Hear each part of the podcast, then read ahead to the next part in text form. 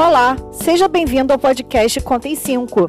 Nesse episódio abordarei a demonstração das mutações do patrimônio líquido, cuja sigla é DMPL.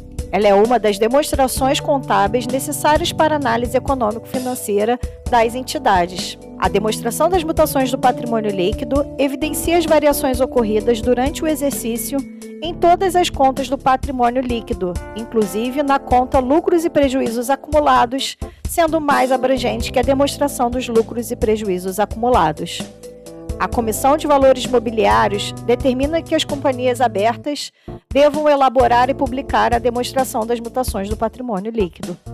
Conforme o CPC 26R1, a apresentação das demonstrações contábeis, a entidade deve apresentar na demonstração das mutações do patrimônio líquido o resultado abrangente do período, para cada componente do patrimônio líquido, os efeitos das alterações nas políticas contábeis e as correções de erros ocorridas de acordo com o CPC 23 para cada componente do patrimônio líquido, a conciliação do saldo no início e no final do período, demonstrando-se separadamente as mutações decorrentes do resultado líquido de cada item dos outros resultados abrangentes de transações com proprietários realizadas na condição de proprietário.